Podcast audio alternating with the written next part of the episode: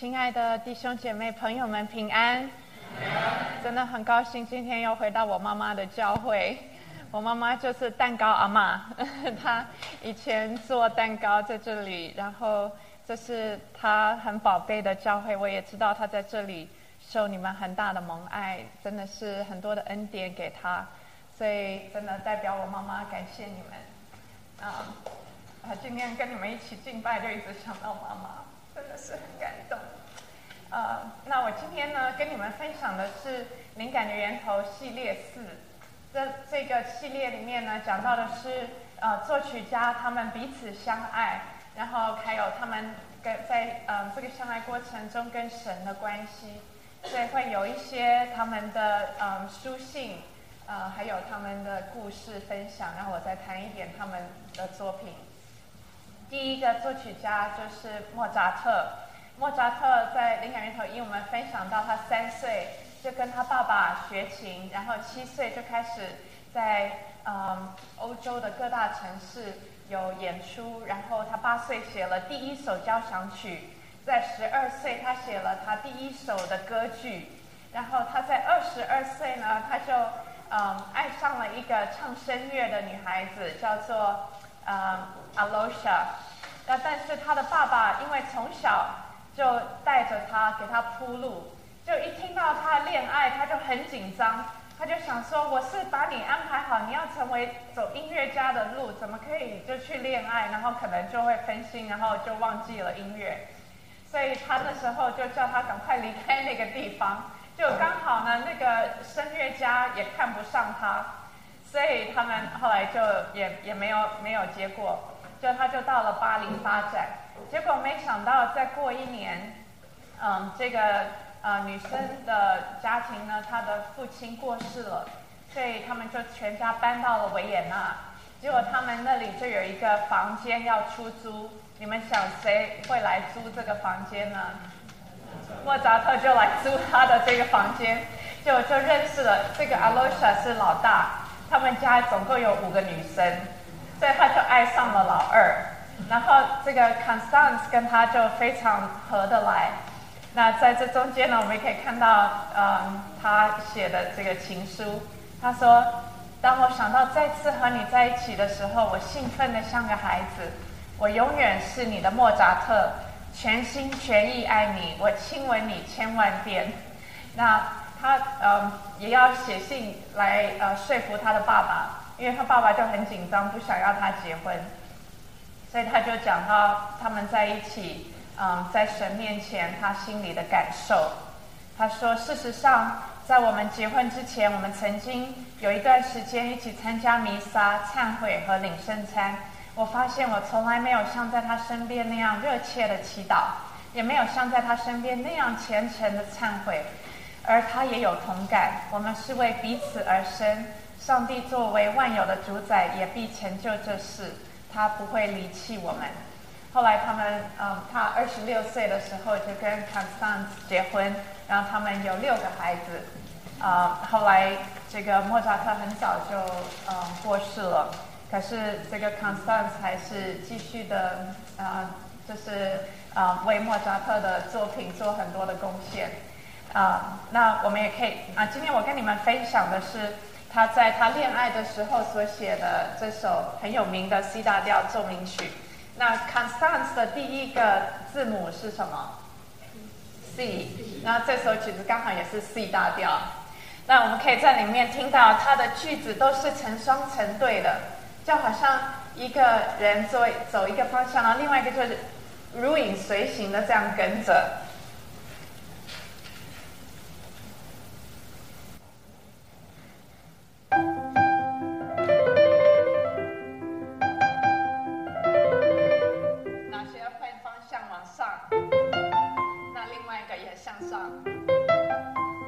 所以你们就会听到他的句子都是两个一组，两个一组的。那在中中间呢，有一个第二主题。那可能在玩当中呢，他就开始撒娇了。你要爱我多深？我的爱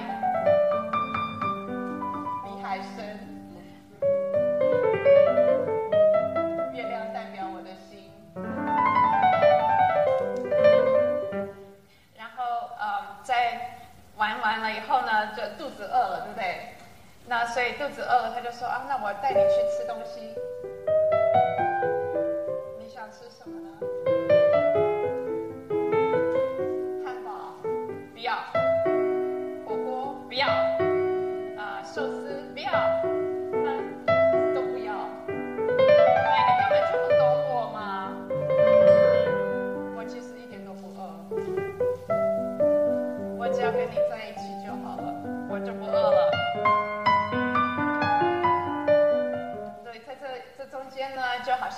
两个人就非常甜蜜，可是呢，这个男生可能就这个低血糖，他说：“哎，小姐啊，呃，他就说你你你可能赶快做一个决定吧，我我我快要昏过去了，我肚子饿的要命。”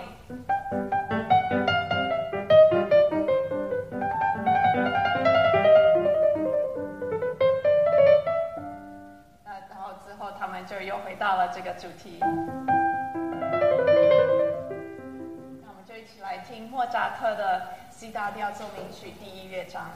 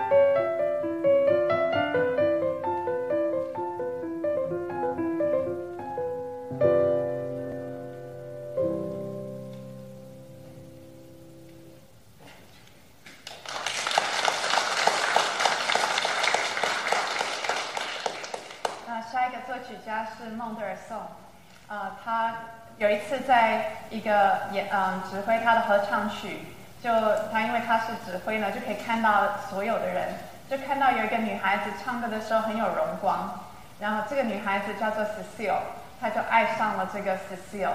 这个 Cecile 呢是一个牧师的女儿，就他们刚刚开始要交往的时候呢，刚好这个家庭他们就有要暑暑假要去避暑。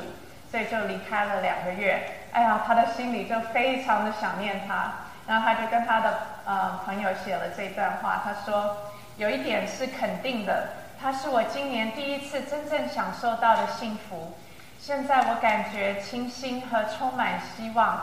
当我离开他时，我总是觉得很难过，这就是我现在一整天的心情。我既提不起劲作曲，也不想弹琴，这个就是恋爱了。嗯，却却下眉头，呃，那个什么又上心头眉头的这个，呃，然后，嗯，他有，然后呢，他们结婚了之后，他有一个朋友刚好要结婚，然后他就写了这段话祝福他。他说：“我还有一个愿望，就是希望你在结婚后，幸福新婚的心情可以延续下去。也就是说，愿你像我一样。”每天为我所经历的快乐感到无法对神完全表达心中极度的感恩。那他们很幸福，他们呃才认识四个月就订婚，然后十个月他们就结婚，然后有五个孩子，所以真的很美满。那我今天要给你们谈的就是在呃，Cecil 他们一家人去度假这中间呢，他思念这个女孩子写下来的这个二重奏。那二重唱呢？你们就可以听到一开始，他的嗯，好像有一个有一个女生的声部，然后有一个男生的声部，他们两个就在那里对唱他们的情歌。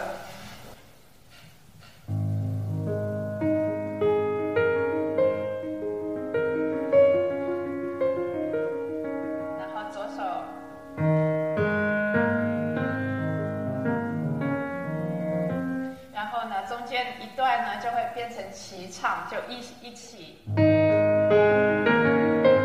变成我的小拇指就是这个女孩子是是然后我的大拇指就是这个男孩子，然后他们一起唱。然后最后呢，你们看到，嗯，这个蓝蓝色的就是这个男生的呃永远爱你，对不对？然后呃黄色的是女生，然后呢，最后你们会看到有这个就变白色，然后上面还有一个像眼睛，又有一个眉毛，那个就叫做延长记号。所以就好像这最后就剩下他们两个，然后永永远远一生一世，永永呃非常久，嗯永远都不止息。所以就让我们一起来听孟德尔颂的二重唱。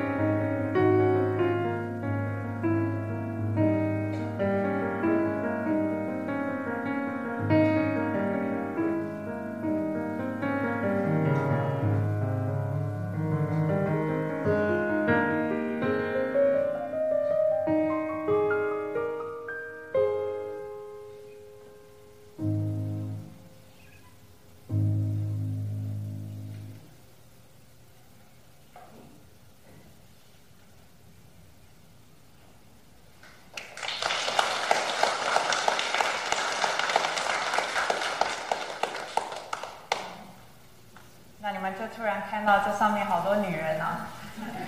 呃，贝多芬他常常陷入爱情，可是都爱错人。呃，因为他当时他是呃平民的阶级，然后他的学生很多都是贵族有钱来学钢琴，所以他就呃爱上了他的学生。那第一个是左边上面这个 Julieta，那他他就觉得说贝多芬很丑，而且他很疯狂，所以他就拒绝了他。结果他拒绝他以后呢，你们猜他写了什么曲子？他就写了一个非常有名的曲子，叫《月光》。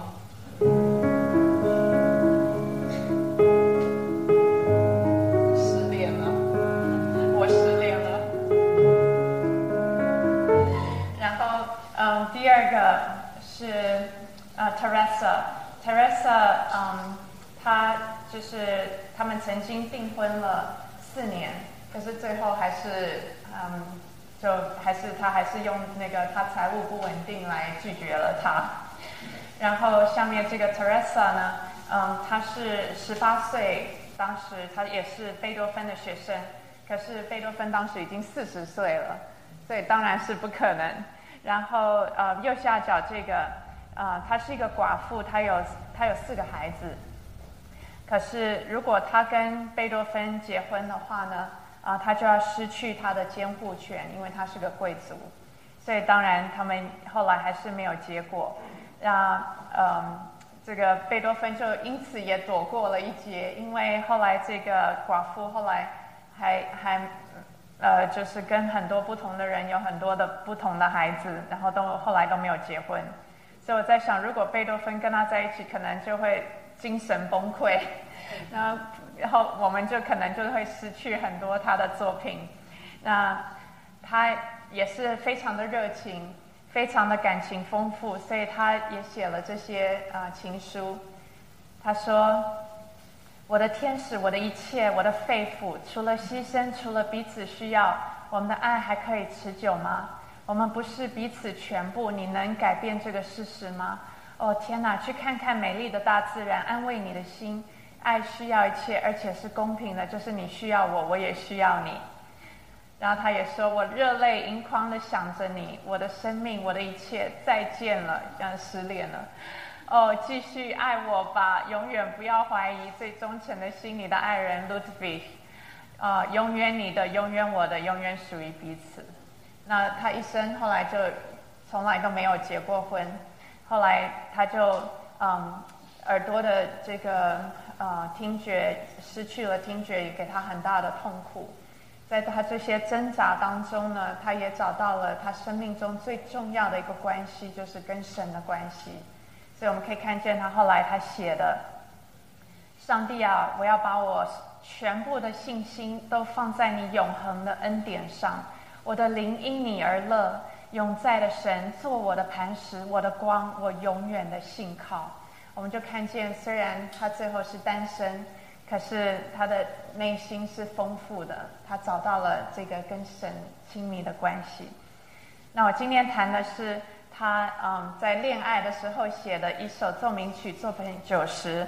这个曲子有两个乐章，第一乐章呢就叫做情感跟理智的这个冲突跟对话。所以你们一听它的开始呢是这样的。你们觉得这是理智还是情感？理智，对，是理智。然后情感的回复就是：真的需要这样吗？那最后你们想是情感赢了还是理智赢了？对贝多芬来说，情感赢了，对不对？所以就有第二乐章了。那第二乐章呢，就是呃，他讲说第二乐章是爱人的对话。那在这里面我们可以看到。他用的一个词，几乎是他很少用的，啊，他就是 tenoramente tenderness，也就是非常的温柔。那我们可以听到这个主旋律，也就像刚刚孟德尔颂那种，呃，好像两个呃双双重唱这样子。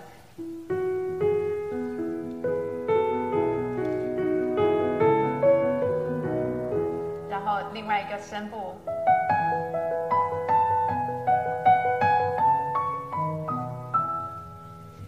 然后在这个曲子的最后呢，我们也可以听到，它这里很特别的是，啊，那个曲子就好像要结束了，然后他写了一个 retardando，就是就渐慢、渐慢、渐慢，好像他们就要就要呃道别。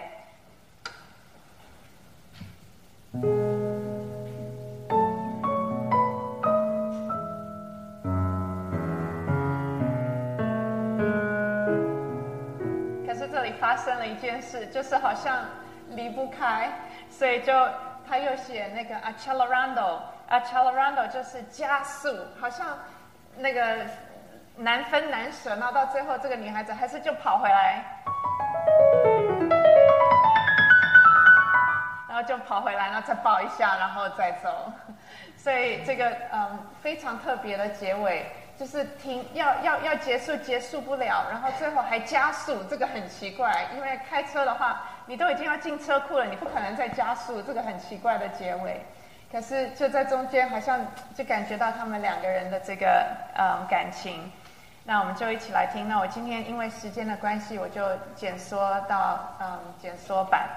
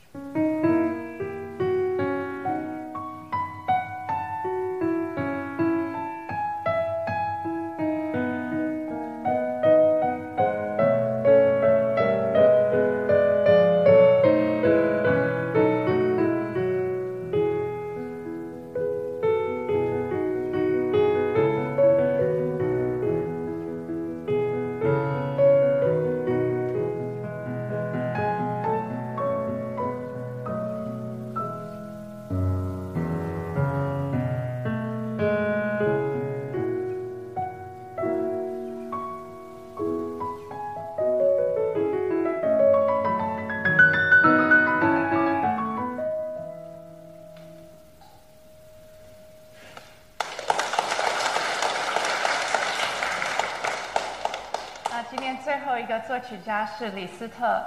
李斯特他呃十七岁的时候呢，他就有感动，想要去读神学院啊，去修道院，成为一位神父。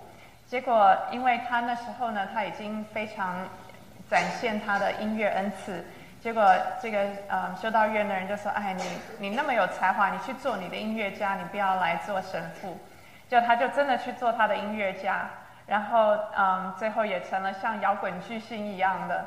然后他，嗯，就爱上了一个伯爵夫人 Marie，就跟他呢，嗯，都没有结婚。这个伯爵夫人是个有夫之妇，有了三个孩子。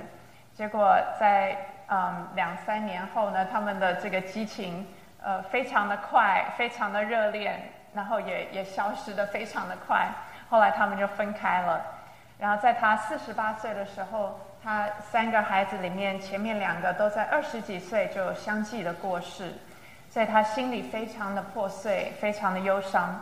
他后来就到了神那个修道院里面去，然后他把他的余生全部献给神。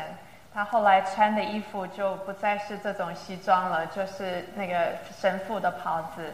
他就说：“这是我新的身份。”啊，他最后。就是嗯，非常呃非常嗯啊金钱的过过日子。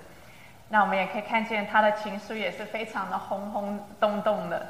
我们的心漫溢着激动和喜乐。我不晓得这是从天而来无限的愉悦渗透我心，并把它点燃起来，就好像我从未爱过一样。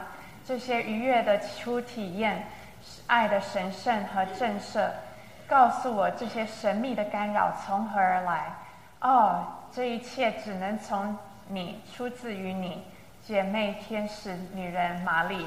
她把这个女人真的是捧的，嗯，像天使一样。然后呢，她最后她还是嗯，她一生都没有结过婚，她最后也是单身，像贝多芬一样。可是他找到了他人生最重要的这个关系。我们看他写的，是的，十字架上的耶稣基督对十架和高举十架的渴望，这是我真正的内心呼唤。从我十七岁起，我就在我内心深处感受到了。然而，尽管我犯了许多的罪过和错误，为此我感到真正的。愧疚和忏悔，但是十字架的圣光从未完全从我身上消失。有时候，确实这神圣的光充满我整个灵魂。我为此而感谢上帝。我将我的灵魂定睛在救赎我的十字架上，直到我逝去。感谢神，我们真的是不管有多少的罪过，呃，呃过犯，但是。神给我们是何等大的恩典怜悯，他的赦免，在石架上的耶稣，他的宝血洗净我们，真的是看见神的爱就在这里彰显给我们。他没有离弃我们，他没有抛弃我们，说：“哎呀，你这些孩子都这么脏，那么那么污秽。”可是，嗯，神爱世人，他将他的独生爱子赐给我们，叫我们信他的得永生，而且不至灭亡。感谢神极大的恩典和爱。那我今天要谈的是，他有一次在意大利巡演的时候，他看到了一幅画，然后就在这幅画前面呢，他就走不了了。他就看到这个呃，玛利亚跟约瑟他们呃他们的这个婚礼，是他从来没有婚礼过，所以他就从这这这幅画里面看到和谐、合一、尊贵，这样彼此相相近。他就觉得非常的羡慕，那他就写下了接下来的这首嗯婚礼。那在这首曲子里面呢，我们也可以听到，嗯，一开始好像这个约瑟，嗯，我们在圣经里面就读到约瑟，当他发现玛利亚是有身孕的，他就想要暗暗的休掉她，然后也不公开，所以好像他的内心就有一点怀疑这些在他里面。所以在在音乐上呢，好像也是这样，好像徘徊不定。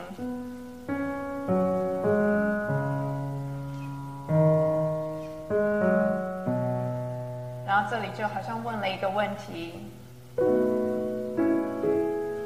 我应该这么做吗？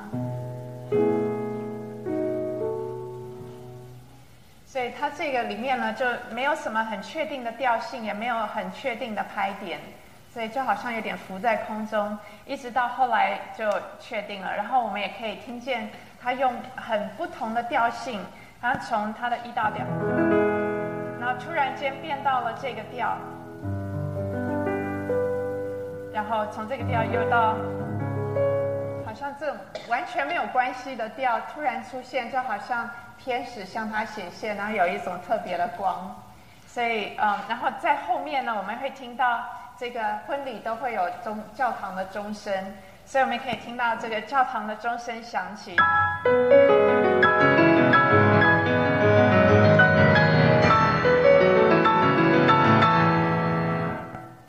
那就让我们一起来听李斯特所写的婚礼。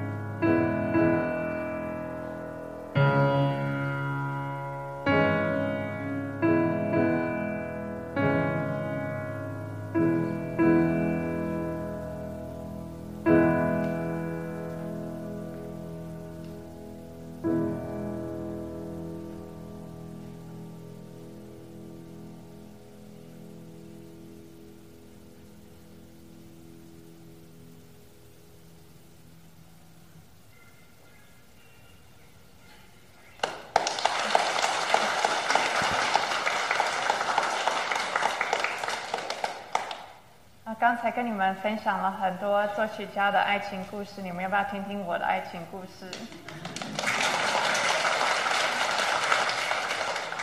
嗯，我跟 Raymond 第一次见面的时候是啊，我的朋友跟他的好朋友结婚，然后他是伴郎，我是呃伴娘，我们第一天见面就走上红毯了。那一年之后呢，这个朋友他们就有了一个 honeymoon 的 baby，然后呢，他就很想要他的阿妈从台湾去看他。那刚好我那时候从台湾要到美国去，他说你可不可以把我的阿妈带来？我说可以啊，没问题。结果带去了以后，他们就说啊，我们来个 baby 的满月呃 party。结果整个晚上呢，就只有 Raymond 出现，然后又被设计了。他们就把 Raymond 放在我的对面吃饭，然后阿妈就坐在我跟 Raymond 的中间。那这个阿妈只会讲台语，然后 Raymond 都不会讲，所以整个晚上在吃饭，他就会问我说：“哎，这句的台语怎么说？”然后我就翻译给他，我就教他怎么讲，然后让阿妈笑得不得了。然后就这样子，整个晚上我就看见他很有心要跟长辈。呃，沟通，然后怎么样能够跟他有，就是让他感觉他在我们中间，他也是被，嗯，被呃，就是被我们呃 include。然后，嗯，那后来照相的时候呢，那个嗯，我的朋友就说啊，来来来，干妈来跟 baby 照相，哎，来来来，干爸来跟 baby 照相，然后就变突然之间我就变干妈，然后他就变干爸。然后那个 baby 坐在我们的中间，然后 Raymond 就问我说：“请问一下，他们叫你干妈是有没有问过你，还是就突然之间你就变干妈？” 然后，嗯，就在吃饭的时候呢，我们就发现说，呃，我妈妈那时候住在洛杉矶，然后 Raymond 的父母亲也刚好住在洛杉矶，所以我们的朋友呢又打听到他下次要到洛杉矶的时候。然后就跟我说，嗯，你可不可以那个时候也去洛杉矶去看你妈妈？然后我当时当刚好在南伊利诺啊大学任教，所以啊当时我就在跟主祷告，我就想，嗯，我到底应不应该去见这个人？然后我就我就跟主真的是求说，你一定要让我很清楚的知道。因为第二天那个机票就要涨，就就是你你十四天以内订的话就比较比较便宜。结果那天祷告完了以后，就我刚好就是我的圣经的进度是在雅各书的雅各书的最后一章，然后刚好就讲到说，我必领你进入我母亲的家，然后那个就好清楚，就好像是在跟我说，yes，你可以去看他，因为我们见面的地方就会是在我母亲的家。那嗯，所以那时候我们就见面，在在我妈妈的嗯这个老人公寓里。那我妈妈就很热情，煮了一桌的菜。结果在吃饭的时候呢，就不知道从哪里就飞来一只苍蝇，然后我妈就咚咚咚去拿了那个电蚊拍，呃，拿就拿给 Raymond，因为他比较高嘛。那嗯，他那 Raymond 从来没有看过这个什么东西，那我妈就说你这个按下去就会有电，然后那个苍蝇电到就会死掉。所以那 Raymond 就站在那边就看那个苍蝇就飞飞飞飞飞，后来就突然在一个墙壁上就停下来了。结果呢，他就看这个墙壁旁边刚好就是饭桌，然后他就把一盘菜就移开了，然后再用电蚊拍去击那个苍蝇。结果那苍蝇呢，真的就掉到他拿拿拿出来的那个地方。哦，我妈妈一看就说啊，这个赞呐！哎呀，他说你看，他这么冷静，他拿了没有随便乱挥，然后呢，他又很会观察。然后又很聪明，他竟然能够计算的又准，哎，这这就从这一天开始，他就把我们的相片就放在他的桌面上。他只要一开电脑，就开始为我们按手祷告，住啊，你一定要成全他们呐。然后，嗯，就那天吃饭的时候，我妈妈就开始打听啊，就说你有没有女朋友啊，有没有房子啊，有没有工作啊，有没有这个？哎呀我问的我真的是我好想。钻到我的这个桌子下面去。那后来，那个我妈妈还去拿了她她那个韩剧，说你你看这个哈，你就知道怎么去追女孩子。然后，嗯，就从那天之后，我我就回去到了南伊利诺。结果我妈就一直打电话来说有没有电话？我说没有。就一个礼拜过后还是没有电话。我说妈，被你弄吹了啦。她说啊，不要紧，那我们让个吹，那我们再找。然后，嗯，两个礼拜之后，结果就来了第一通电话。然后我就发现 Raymond 这整个过程呢，他完全没有给我任何的压力，就是非常的缓慢的，然后让我要就是好像我我预备好了，他才会再进到下一步。然后在这个等待的过程中呢，也让我要很很安静下来，在神面前，因为我是一个非常感性的人，我就很容易。呃，就是这非常的呃陷入在这个爱的里面，那也让我真的是在那当中呢，就常常要提醒我自己，最重要的是我跟神的关系，要真的把这个神的关系放成我的中心。那所以在这个呃交往过程中，我们呃第我我收到的第一个礼物，就是他呃送给我的一个喷雾剂。那因为我当时在大学里面练琴练到很晚，啊，一个人走到这个停车场，他说你会有危险。那遇到危险的时候呢，你就可以用这个喷雾器，就可以喷那个坏人。那我就感觉到他好像很想要保护我。然后这个喷雾器旁边呢，还还还附了一张 CD，刚好是赞美之泉那时候出来的《深深爱你》。然后我想说，哇，这个是不是有有隐喻在里面？结果结婚的时候，我问他，他说：“哈，真的吗？是这个意思？” 我就自作多情。然后，呃，所以我们交往了六个月订婚，然后在九个月之后就结婚了。那结婚之后，我以为我们会有孩子，结果我们就一直都没有办法有孩子。就 Raymond 就说：“那你要不要就你那么想服侍，用音乐服侍，你要不要去做一些研究？”你可以去嗯找这些作曲家他们的属灵生命，那你可以做成一个见证，然后跟大家分享，也许会对他们有帮助。所以他就他也是对福音很有负担的，所以就我们两个就一起做研究，然后嗯我就要开始写这些我要分享的东西。可是呢，在那时候我就开始发现说，我们怎么结婚以前，我觉得我们好像哦。怎么一结婚以后就觉得我们怎么这么不同？他是呃电机工程师，然后我是一个学音乐的，他是非常理智的，然后我是非常感性的，所以真的是很难沟通，真的是我讲的话他听不懂，他讲的话我也听不懂，然后再要一起做这个，我就把我的啊草稿都写好了，就给他改，就他就说这一句跟上一句又没什么关系。然后这个下一句又充满了这个音乐词汇，你这个是要跟音乐人分享的吗？还是你想要跟更多的人分享？那我就说我当然是要跟很多人分享，这个很简单啊，那个音乐词大调、小调什么的。然后他说：“吼，你知道吗？你如果连我都看不懂，世界上大部分的人就会也会听不懂。如果你能够让我听得懂的话呢，那世界上大部分的人就可以听得懂。所以你只要先过我这一关。”哎呀，我当时真的好气哦，就觉得说那全部都被他划掉。我说那我讲什么？他说你重写啊。那就是在那那很生气的时候，我就记得师母就曾经跟我说，他说先生你记得，嗯，神给我们妻子的教导就是要顺服丈夫。那有时候你一定会碰到说你很生气，然后你觉得他根本就是错的，我不要顺服，或者是我觉得他根本就不配我顺服。可是，在当下，你要记得，你顺服你的丈夫的时候，你是在听神的话，你是以顺服神的心来顺服你的丈夫。所以，当你这样做，你是在荣耀神，不是说这个人配不配得，或者对或错，你就是做就对了。你你你顺服神的话去做，你就蒙福了。那就这样子，我就把气压下去，然后就。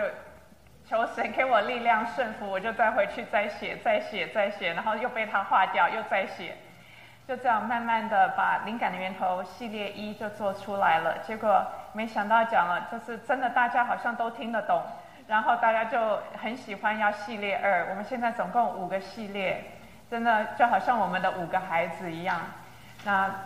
在全世界现在三百五十多场，在十二个国家，也看见神真的很特别的使用这个节目，让很多从来不进教会的人可以有机会进到教会，听到福音，接受耶稣，真的感谢神。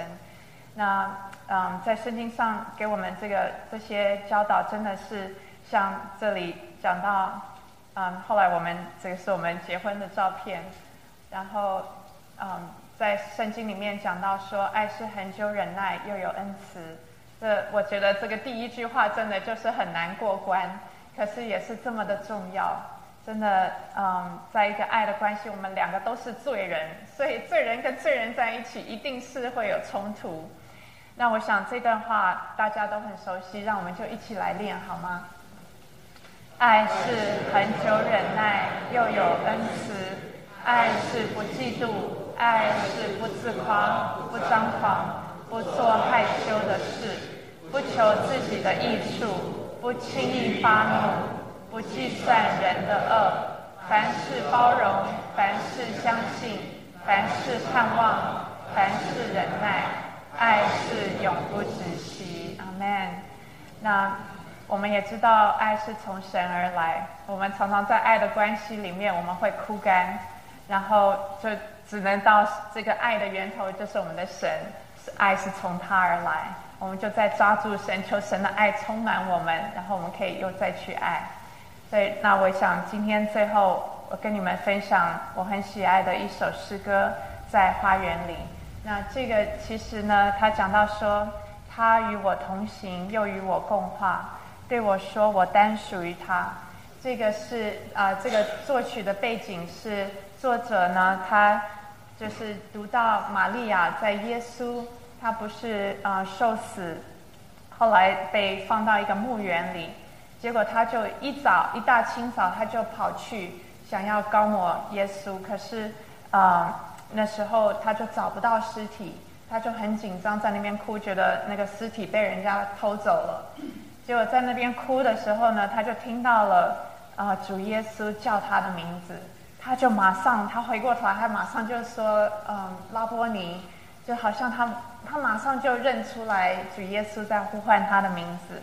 那这就再一次的，嗯，就是提醒我们，我们的主是复活的主。呃，下个礼拜我们就要，嗯，庆祝复活节。嗯，我们的神是又真又活的神，在我们的生命中每一个小站，他与我们同在，带领我们。我们只要信靠他。”让他带领我们，他真的就是用他无限的恩典和爱，继续的教导我们前行。那就让我们一起来唱，在花园里。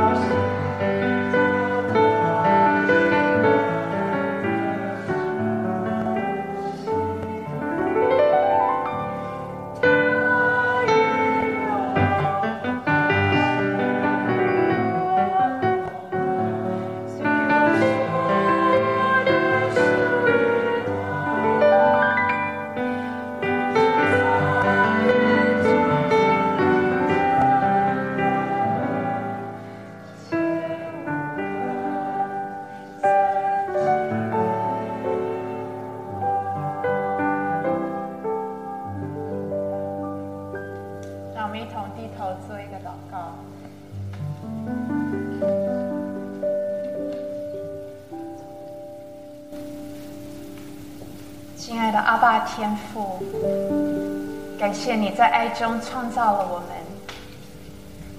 也感谢你在爱中呼唤我们回到你的身边。感谢你的大爱赐下你的独生爱子，在石架上为我们受死，赦免我们的罪，洗清我们的不义。你说，若有人在基督里，就是新造的人。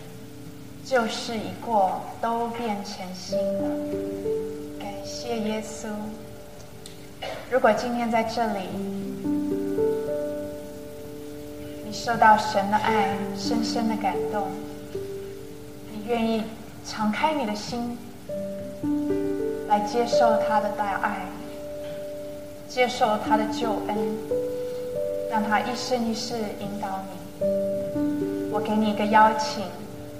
众人低着头，闭着眼睛。这个邀请是神给你的邀请。你如果愿意接受神的爱和救恩，你可以举起你的手，我为你祷告。感谢主看见了，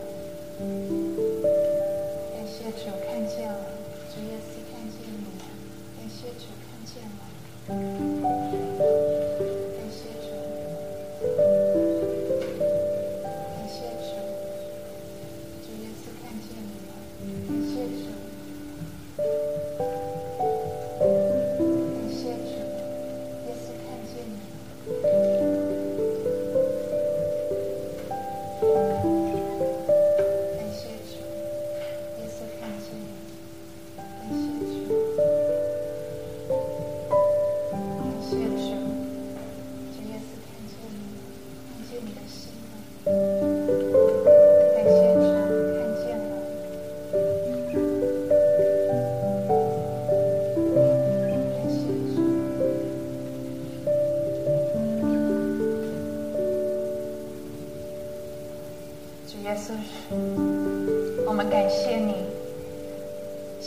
圣灵浇灌我们，你对我们的心说话。你是那复活的主，你昨日今日直到永远，你永不改变。凡相信你的，就成为了你的儿女。主啊，在你面前举手的，你知道他们每一个人，你亲自的呼唤他们，你也看见他们的心向你敞。就愿你亲自的带领他们，愿主的恩典厚厚的加添在他们身上，愿你的话语成为我们脚前的灯，路上的光，指引我们。你说我们若认我们的罪，你是信实的，是公义的，你必洗清我们的罪。敬我们，谢谢神，哈利路亚！让我们活在你的光中，就不在黑暗里。愿你的爱充满我们，在所有的关系上，也许有艰难，也许有痛苦，也许有挣扎，但是主，你的爱大过这一切。就求你的爱充满我们，让我们成为一个爱的管道，能够去爱更多的人，让我们生活生命周遭的人也能够蒙受你的祝福。谢谢主，我们将今天的聚会献上感恩，愿你得着荣耀，奉耶稣的名，阿门。我们再次用最热烈的掌声来感谢。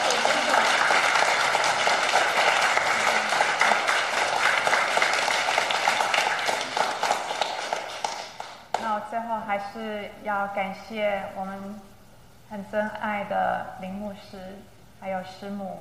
啊，我记得我妈妈那时候她在找教会。然后我就把地址给他，他就打电话到教会来。然后他，因为他想知道这里有没有无障碍的，因为他有一个他叫他的 Ben 族，他的他的助行器，所以他想要先来看一看他能不能上得来。